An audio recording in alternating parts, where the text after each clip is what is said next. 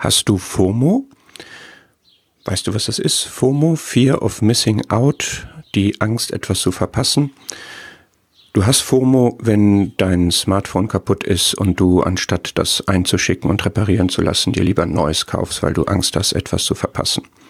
Oder wenn du niemanden mit aufs Klo nimmst, aber dein Smartphone. Oder so.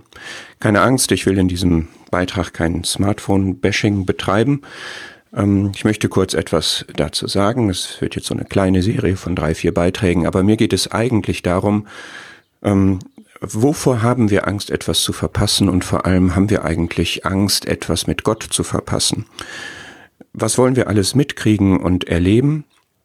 Und die besten Erlebnisse und die tollsten Erfahrungen und die ergiebigsten, wertvollsten Kontakte, die gibt es in Gottes Welt. Und ich frage mich manchmal, haben wir eigentlich Angst, da etwas zu verpassen oder vermitteln wir einander, was es da zu erleben gibt, sodass man eine Sehnsucht danach entwickelt, dabei zu sein.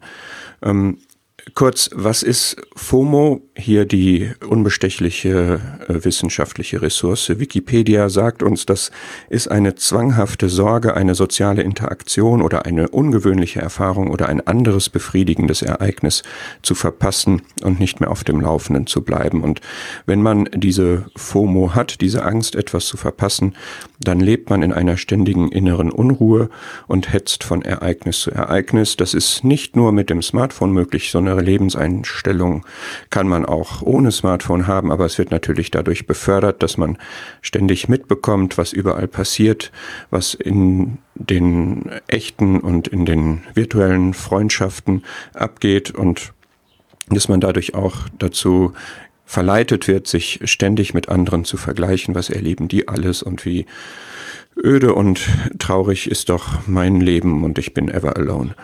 Und ähm, was interessanterweise in diesem kurzen Wikipedia-Artikel steht, was man tun muss, um diese Angst zu bekämpfen, das ist Erkenntnis und Selbstbeherrschung. Da möchte ich gerne in der nächsten Folge ganz kurz mal drauf eingehen. Aber wie gesagt, meine Stoßrichtung ist eigentlich eine andere. Wenn es dieses Phänomen gibt, dass wir in unserem sozialen Leben Angst haben, etwas zu verpassen, weil wir sehen, andere erleben etwas und ich will auch.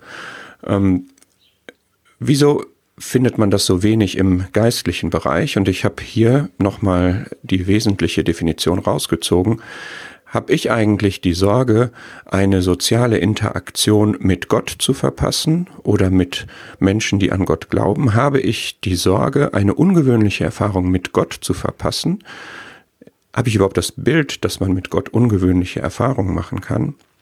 Oder ein anderes befriedigendes Ereignis mit Gott, mit Kindern Gottes zu verpassen, befriedigt mich überhaupt irgendetwas an Gott? Erlebe ich Gott als den, der meine Bedürfnisse befriedigt? Und ich würde mir wünschen, dass du und ich in diesem Sinne eine gute FOMO haben, nämlich dass wir Gott so kennen und dass man uns auch so von Erfahrungen und Gemeinschaft mit Gott berichtet, dass wir die Sorge haben, etwas zu verpassen mit Gott. Und in den übernächsten Beitrag möchte ich dem gerne nachgehen. Also wie kann ich eine gute FOMO haben und wie können wir auch dazu beitragen, dass ein Bedürfnis danach entsteht, dass man dabei sein will, wenn Gott wirkt. Und in diesem Sinne ist das jetzt eine doppelt gemeinte Frage. Hast du FOMO ähm, in die gesunde oder in die nachteilige Richtung?